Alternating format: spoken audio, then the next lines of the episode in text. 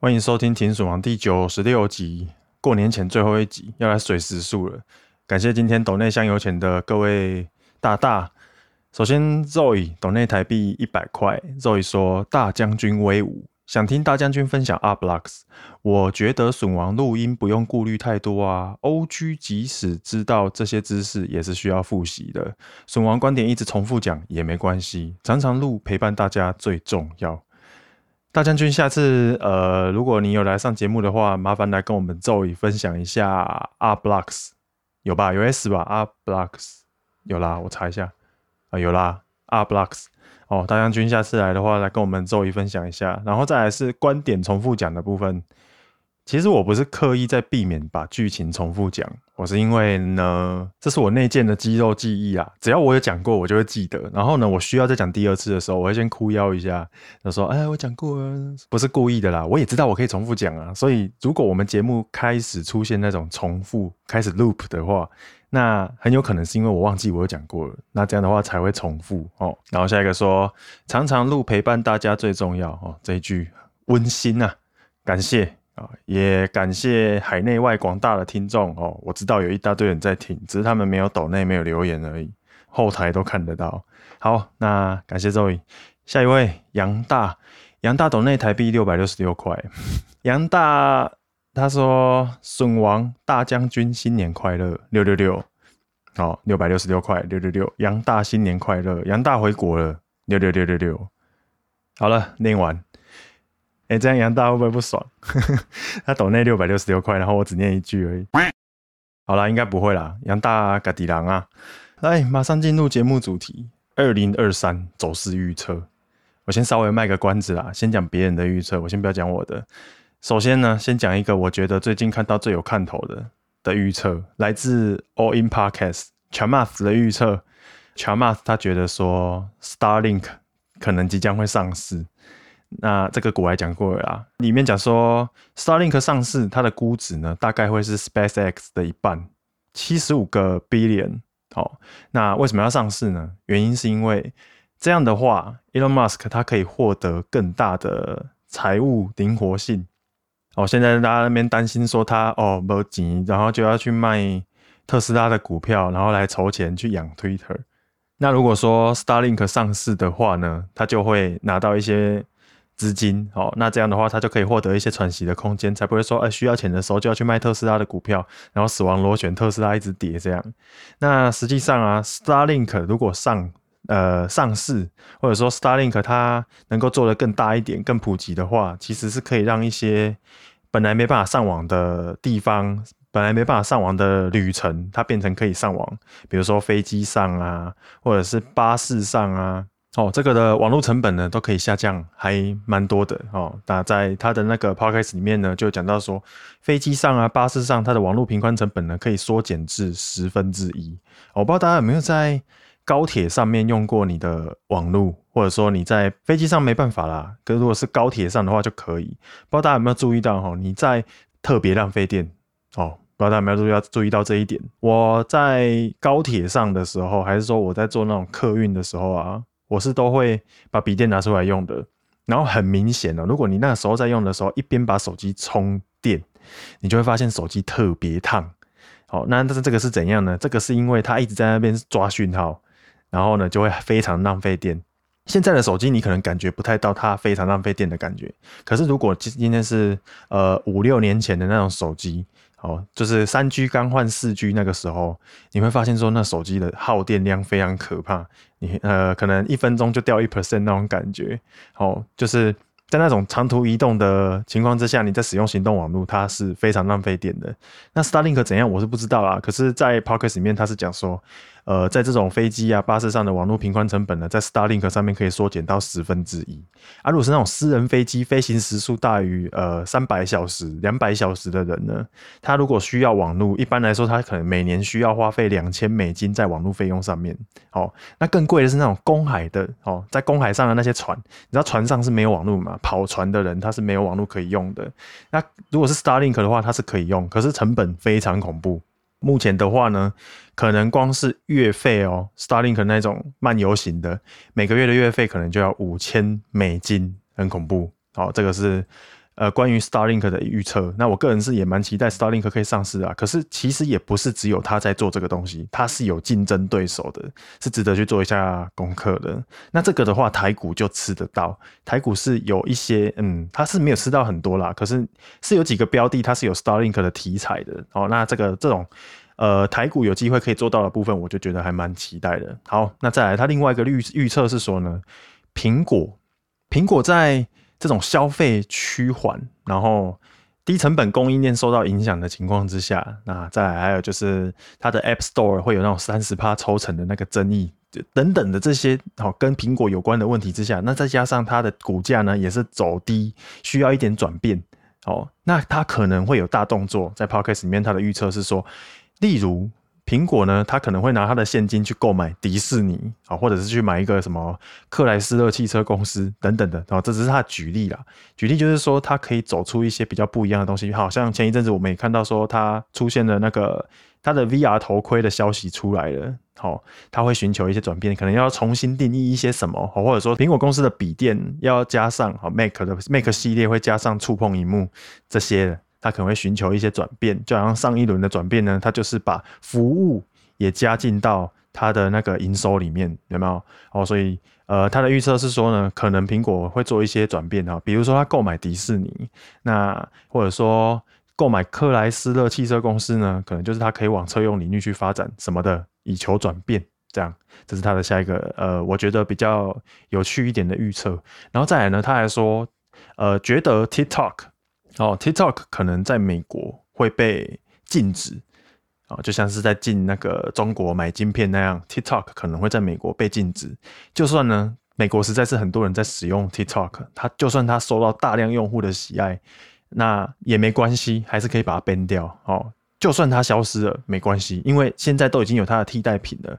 好，学 TikTok 的东西都已经学得很像了，比如说 YouTube 就学了，Facebook 也学了，然后还有那个 Instagram 也学了。哦，这些东西呢，YouTube 上面的 Shorts，那你在 Instagram 上面呢，也可以用到跟抖音差不多的感觉。好，等于说是那些有在抖音上传的人呢，他一样也会把那一份他制作出来的抖音规格的影片也放到。Instagram 上面，然后也放到 Facebook 上面，几乎都放了。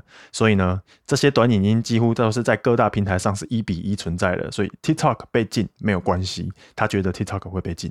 好，那这个是 Char Math 的预测。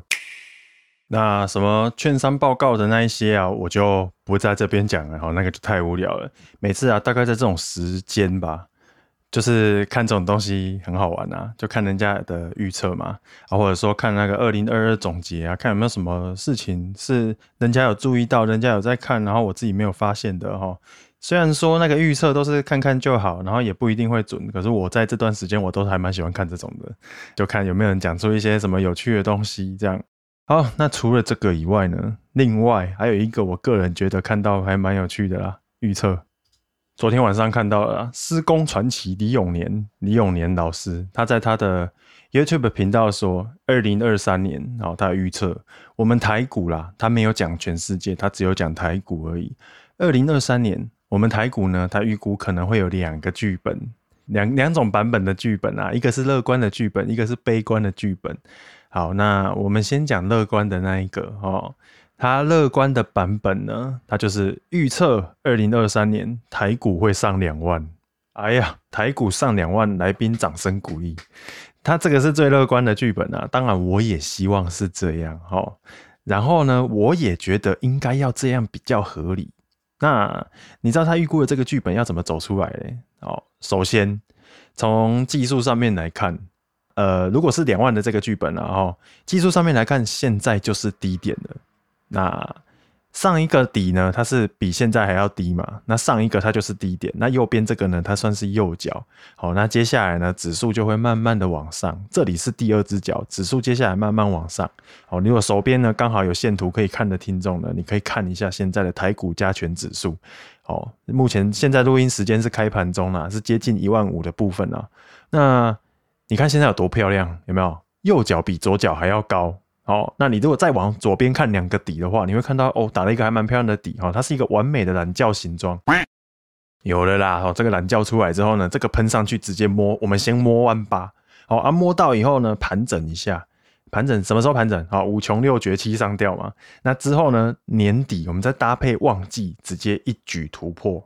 那明年的现在，我们就会在哪里呢？你知道吗？就是两万以上了哈，两万见呐，各位。这个就是李永年老师预测的一个比较乐观的版本。好，我也希望是这个版本。那当然呢，刚刚讲的那些什么蓝教那个那个都不是他讲的啦，里面已经加了很多我个人的加油添醋了。哦，好，那就是讲他这个。他预测这个乐观的版本，他就是预测说会慢慢的往上走上去啦，然后刚破万八的时候呢，会稍微盘一下，那盘盘盘盘盘，哈，盘到那个利多出来，再往上走，然后破两万，好，这是他比较乐观的预测版本。好，那我再多加一点点，好，加油添醋一下。我觉得其实是现在空军弟兄啊，还蛮危险的啦，好，就是随便来个利多，可能他们的损益就不会太好看了哦，比如说。俄罗斯跟乌克兰突然给你停火哦，他们打腻了，打累了哦，突然就给你宣布停战，他们就不打了。他们一宣布，或者说这个消息一放出来，我跟你讲，抓最后一个，不然呢，就是联准会突然觉得说，哦，好啦好啦好啦，升到这边就差不多了，通膨已经下来了，升到这边好，够了够了够了，可以了。好，接下来本来说，哎、要再升多少，要再升几码，对不对？算了算了，不升了。好，那这种。诶、消息一点点透露出来，然后感觉一点点出来后，我跟你讲，爆喷哦，抓最后一个啊，空军弟兄，小心一点。好，那你看现在市况是怎样？现在就是它只要稍微放鸽一点点，哦，就怕爆喷给你看哦，有没有？大家都想偷跑啦，它底线就一直降下来。我意思是说。爆喷的底线就一直降低。一开始的时候，市场就是希望说，哎、有降息的一点可能，它才要喷。那接下来呢？哎、把这个希望给你抹灭掉，跟你说，哎、欸，没有，没有，我们没有要降息哦，吼，我们直接来给你暴力升息，你们不要妄想哦，假卡巴。然后呢，接下来就改成，哎、底线降低了，它就变成说，只要二零二三年升息有希望可以结束，哦，它就可以喷了。好啊，结果。标准降低之后，然后喷出去，联准会又在那边哦，没有哦，没有，二零二三保证绝对不会降息，啊，也不会停止升息哦，压下来以后，结果市场又给你放宽底线，跟你说啊，现在没关系啦，只要升息呢有放缓，那就可以喷了哦。你看这么想喷，一天到晚在那边哔哔叫，压都压不住哦，就是很想喷嘛，对不对？所以你各位空军就小心一点哦，这个就是呃，像那个橡皮筋拉紧的要射你这样哈，随时嘎爆你。哎，刚刚那个乐观剧本不代表本台立场哦，随便讲讲，扯太远了。我们再来讲一下永年老师他的悲观版本，很极端呢，涨就给你破两万哦啊，悲观呢，它悲观的版本是崩盘哦，好，这个崩盘的版本呢，它真的是超级悲观，然后它还要搭配一些利空，好，我等下再说点位到多少，它搭配的那个利空，它是说呢，比如说俄罗斯。哦，想要他也是打腻了，打累了，可是他不是宣布停战哦，他就是认真考虑他接下来要使用核武，战术核武。那他使用核武的这个巨大利空呢，如果说发生的话，我其实也不知道怎么办的啦。如果说各位听众呢，哎、你如果有经历过冷战时期的，哦，麻烦分享一下你的经验哈，我相信是没有啦。那。这个我就是不知道怎么玩的啦。今天如果说，哎，战术核武出来了，这个我真的不知道怎么玩了。那除了这个以外呢，还有就是除了核武以外啦，哦，还有就是中国解封开放了之后呢，虽然目前来看它是一个好好的利多，可是呢，如果说它疫情如果失控了，接下来就是大型练股场练练练练练，新的病毒又跑出来了。那这个新的病毒呢，也再次肆虐全球。哦，这两个利空随便一个下来。我我我就只讲这两个啦，他其实还有讲其他的。那你如果想知道详细的还有其他哪个呢？你可以去看李永年老师的影片。那如果说这种真的崩盘，真的往下走，会跌到哪里嘞？他影片里面他弄了一个往下的波浪理论。哎，为什么往下是波浪理论？为什么往上就不是波浪理论？好了，不要不要计较这个。他影片里面就弄了一个往下的波浪理论啊。哦，那。大家不知道会不会数浪哦？一般来说，数浪就是一二三四五数个五浪，五浪数完之后呢，在 A B C 反过来这样嘛。好，那它的那个波浪理论现在在哪里？你知道吗？现在这里是二浪，好，就是一浪下来，然后二浪上来嘛。现在有一个反弹，对不对？反弹上来，这里是二浪啊。好，那如果说今天利空发酵了之后，如果说真的出来了，二浪完，接下来就是三浪，三浪再往下。好，二浪反弹完以后下去就是三浪，那三浪接下来会破底。好，三浪的特征，一浪比一浪。高嘛，好啊，反过来的话就是一浪比一浪低啊，下去就是三浪会破底，破底以后呢，四浪反弹上来一点点，然后再下去最凶、最邪恶、最狠的第五浪，哦，那这个五浪呢，最低最低，它预估跌到哪里，你知道吗？跌到九千点，哦，台股九千点，然后因为就大崩盘嘛，大崩盘的情况之下呢，强烈的悲观之下，你知道最低会崩到哪里？没人知道，很难说哦，因为悲观会到极度悲观嘛。那目前呢，他就是讲说，哎，他觉得五浪如果说最悲观的剧剧本真的演出来了，最悲观就是到九千，再再再下去一点点吧，哦，或者说你说八五二三嘛，我不确定啊。好，九千点就已经很接近 COVID-19 的最低点八五二三了哦。差不多算是把这两年的涨幅呢，全部都崩崩回去还给你了。哦，那从最高点算下来到跌幅满足这一边的话，就是大盘直接从最高点砍一半。哎、这个跌很凶哎、大盘砍半，房价应该也要跌了吧？不跌就奇怪了哦。哦那如果说啦，万一啦，万一真的发生这个剧本，当然我是不想会发生这个剧本啦。万一真的发生这个剧本之后，结果你那个房价还没有跌，哦，你大盘都已经砍半，剩下九千点了，然后台湾房地产不止没跌，还给我涨上去。我跟你讲，我不玩了啦，什么股票、什么比特币，我都不玩了，我全部都给他卖一卖。他母亲的，我直接 all in 房地产。哎、太黑暗了吧！如果说崩盘崩成这样，房地产都不会跌，要求这么厉害的资产，我不 all in 的话，我他妈智障哦。OK，讲完啊、哦，很极端的预测啦，大好大败啊。好的就给他破两万，坏的要跌到九千，好啦，都给你讲就饱了。不过嘛，这个就是预测嘛，预测就是要这样讲才精彩啊。那不管有没有中，都是这样嘛。你也知道它是预测嘛。哦，这样的话流量会比较好看一点啊。好，那再来呢，就是要讲我的预测了。好，换我了，要讲我的预测哦。不好意思，大家久等了，对不起，我没有预测。标题把你骗进来听，结果呢，我没有要预测哦，我真的不知道啊。如果我预测得到的话，我早就会跟你讲哦，我一定会告诉你。会预测的话，我早就红了。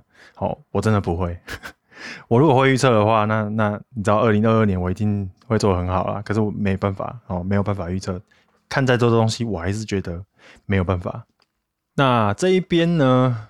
主要就是，虽然我们要给你预测啦，可是我要让大家，我要跟大家分享一件事情，就是其实你不需要预测这种东西，好，你不需要有那种很准的预测啦，因为。呃，就算你今天提早知道这件事情会发生，你也不知道这件事情发生了以后会产生什么事情。还有呢，你也不知道这件事情发生的当下你应该要做什么。你可以回想一下二零二二年发生过的事情，比如说那个时候 FTX 正在跟那个 CZ 在那边来来去去的时候，你那个时候真的知道该做什么事情吗？啊，或者说呢，像昨天的新闻，台光电灰熊处，你真的知道台光电灰熊处应该要怎么做吗？像我就不知道啊。哦，你看像那个星星是火灾越烧越旺嘛，它火属性神奇宝贝嘛，它它烧起来的时候会涨嘛。那台光电呢，烧起来会涨吗？我刚刚看是台光电跌啦，然后台燿是有涨啦。那台燿为什么涨？我哪知道？反正就是。呃，你在那件事情发生的当下，就算你可以提早知道，你也不知道大家会想要怎么反应啊！哦，因为你预测到这件事情了以后呢，你还要顺便预测到大家会怎么反应，那你才会对嘛。因为短期的市场它是一个投票机嘛，懂懂意思吗？就是你要同时预测到这件事情也发生，然后呢，也预测到大家看到这个东西发生了以后会怎么反应，那你这个预测才有效。那如果说你只是知道这件事情会发生，而不知道。发生的当下，大家会怎么反应的话，那你预测这个要干嘛？也也好像也没什么用，对不对？好，那接下来呢，跟大家分享一些，诶、我想要引用一下 Howard Marks 的一本书里面的内容，哦，有讲到预测的啦，哦，他那本书叫做，我看一下叫什么，看一下那本书叫什么，哦，掌握市场周期啊，Howard Marks，哦。为了这一集，我去翻了一下，好，他在书里面说呢，在投资上啊，很你很容易可以得到一般投资人或者说呢跟市场差不多的绩效。因为呢，那是一个平均水准的绩效嘛，所以真正的投资成功呢，其实是你只要比这个超越一点点，或者说你比其他投资人还要更好一点点就可以了。反正大家的绩效都会跟大盘其实是差不多的，除非他自己作死。好，那你如果能够超过平均水准呢，那你基本上就算是投资成功了啦。好，这就是一个相对表现良好，那你就是成功了。如果说今天每个人他的看法都是一样的。大家都觉得是这样，那这样的话就代表说每个人的看法都是正确的，因为他就像在投票一样，比如说每个人都觉得投给这个人当总统，然后这个人高票当选，那这些人呢就是对的，就这样而已。哦，因为在短时间之内，他就是一个投票机而已。哦，对即将到来的事情啊。能够做出正确的行动呢？这样的话呢，就表示你是正确的了。可是呢，就算你能够做出正确的行动，也不代表说它就能够确保你拥有相对优异的报酬。哦，所以说你如果想要做对的话，他你的成功定义如果是获利的话啊，不是说你只要做正确的事情就好了，你是要做那种比别人更正确的事情。因为大家不见得都是对的，所以你只要比人家呢错的时候少少错一点，或者说呢你做错了你少亏一点，那这样的话呢。就 OK 了。好，所以投资成功不是要一定要正确的预测，你其实是要做更好的预测，然后呢，更好的处理。那你如果能够预测到这种地步，它才是一个比较有意义一点的预测。好，这一段我没有加油添醋哦，就是书里面大概就是这样讲的。好，那。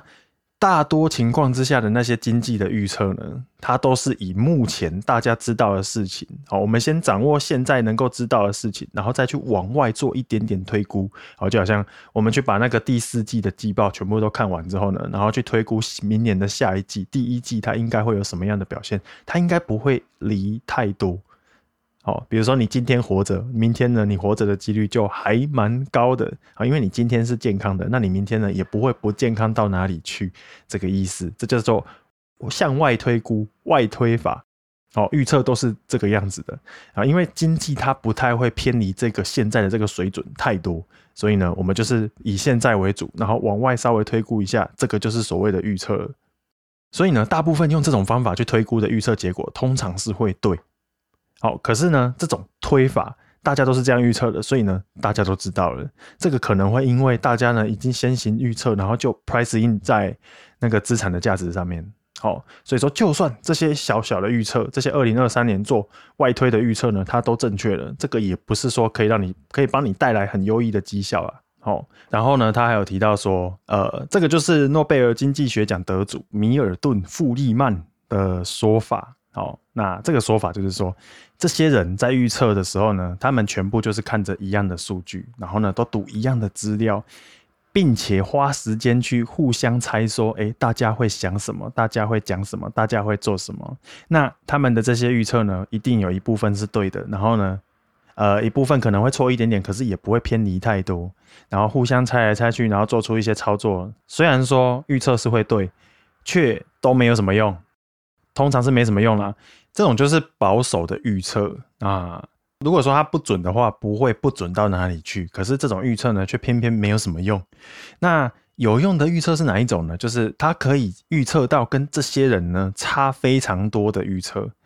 好，这种才会具有潜在价值。前提是它要准哦。就是大家都这样看，可是呢，我是另外一种看法，而且我有准到了，那这一种呢才会具有潜在价值。可是如果有一个人他做出这一种跟其他人都不一样的预测，然后他又对了，哦，这个时候呢会让大家觉得很惊讶，我觉得哎，这个人怎么这么厉害？因为其他一大堆人都错了嘛，所以他们就会抢着去调整他们自己的资产，好，会去调整他自己的部位。那他们在反应，呃，在调整部位的时候啊，市场就会反应嘛，那波动就会非常的剧烈，然后这一个预测到的人，他可能就会赚到呃很惊人的收益。可是呢，这个时候会有一个问题，因为这个人他所做出来的预测是偏离大部分的人的，这种预测发生的几率呢是很低的哦，可以说是算是他预测到一个黑天鹅了啦。这种情况之下是很少出现的。那就算这个人他预测正确了呢，他下一个预测，因为你看他对了，你就会觉得他很神，好，大家都说这样，然后你却是那样，所以你好厉害哦，那我就想要把你当明灯供着这样。那他预测到一个这种的预测之后呢，下一次他的预测想要准，他的几率呢就不高了。什么意思？因为既然他是黑天鹅，同时中两次的几率一定是超级低的。好，所以。这种情况呢很少出现，而且呢也很难预测，所以呢大部分的那一种哈，跟这种外推法，我们刚刚讲那种外推法，它是比较保守的预测嘛，哦，大多数那一种不是使用外推法，哦，不是先看现在展望未来的这一种预测呢，它都是不对的，就好像突变通常都是不好的，少数会是好的。可是呢，那个好的突变呢，它在天择力之下，它活下来了，并不代表说它是先知，而是代表说，呃，它只是刚好不细这样而已哦。那如果说你都是根据那一种离经叛道，然后跟一般人都不一样的预测，你根据这种的你来投资的话，你的绩效呢，通常是会低于平均值的。偶尔可能会让你暴赚一下，可是暴赚的几率是非常低的哦。所以呢，在书里面，他对于经济预测，他看到是一种可能性，好，一些可能性啊。大部分的经济预测都是要用外推法，好，外推法的预测呢，常常都是对的，可是却没有什么价值。那有价值的是哪一种？是那一种非传统的，不是使用外推法的这种先行预测。那它通常预测出来呢，是那种偏离趋势非常多的。那如果说他今天预测的是对的，那就会非常的有价值。可是呢，通常这些好跟传统的不一样的预测呢，都会是错的。所以呢，这种也是没有价值。如果你长期都是使用这种离经叛道的预测的话，你的绩效不会太好。好，那虽然说有一些呢，预测到很跟一般人差很多这种预测啊，它可能会对，而且呢也非常的有价值。那这个预测中的这个人，他可能会出名，他可能会受到一大堆人的崇拜。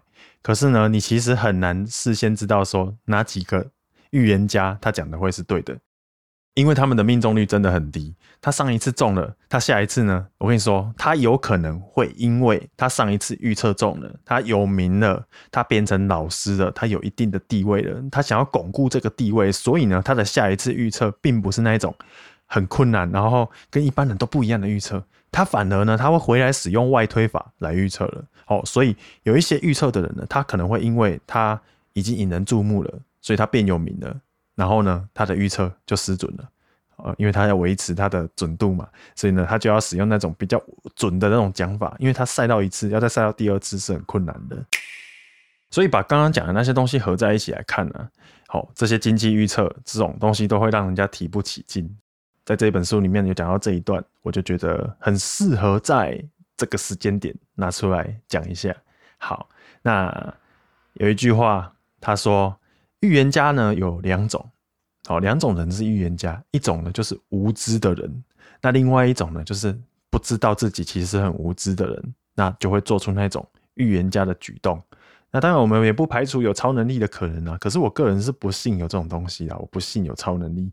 我我意思是说，出来在那边改改久了，那个都不是啦。长期的经济变化，它其实是很难预测的，因为你要准两个东西哦，一个就是事情发生，第二个就是大家怎么反应。那这样的话呢，才有办法准到。那其实你不用去预测到，你只要呢把自己练到说，哎，事情发生的当下，你能够好好的处理好，你能够知道事情发生之后应该怎么做，这样就够了，这样就不错了。任何人都没有办法一直比其他的人预测得更好，好，可是呢，如果你你都你都按照这种奇怪的预测来行动呢，你感觉很像是比人家早一步，你会觉得这种事情做起来非常的吸引人。尤其说，如果真的预测正确的话，你会赚赚烂。可是呢，你想要一直对，非常困难。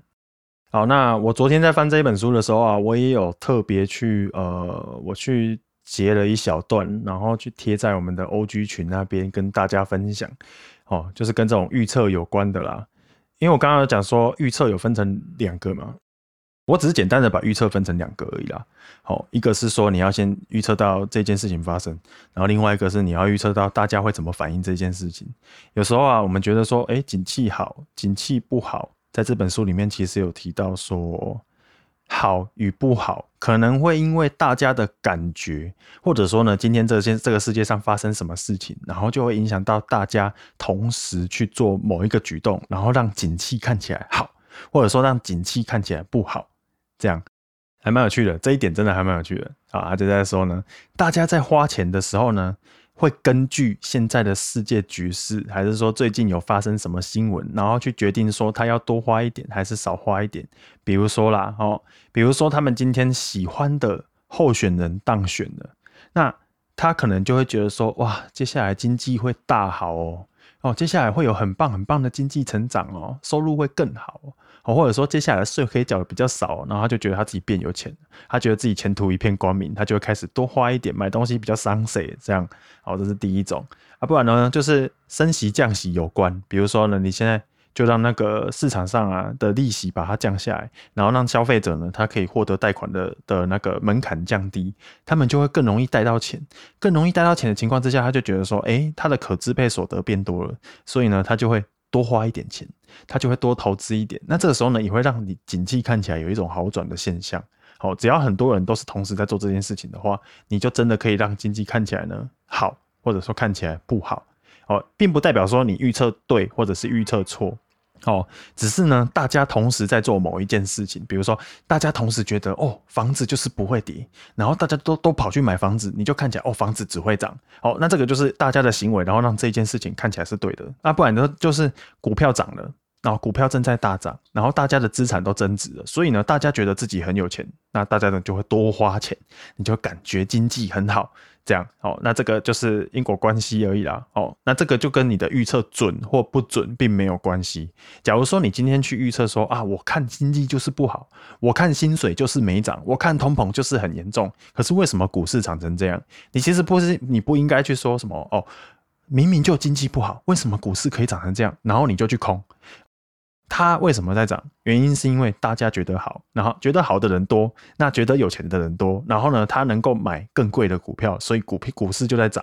那你在那边反抗这个趋势的话，你就是在跟自己过不去，你在跟自己的钱过不去。哦，就是这样。所以他这一边就是在讲说，大家可能会因为某些因素，然后就多花点钱。好，那多消费，那让一切看起来呢，经济变很好的情况，哈，那他还讲到一个可能呢，因为这个人他的他支持的球队赢得世界杯，那他就会觉得说，哦，我变有钱了，我可以多花钱了，尽管他没赚钱，哦，那这种情况呢就非常的特别啦，哦，他称之为这个叫做边际消费倾向。那如果去延伸那种之前发生过的事件呢，比如说二零零八年。哦，雷曼兄弟倒台的时候，他引发了那个衰退。诶，有些人他可能根本就对这件事情完全没有感觉，可是呢，他去看到新闻，去把这件事情讲得非常的严重。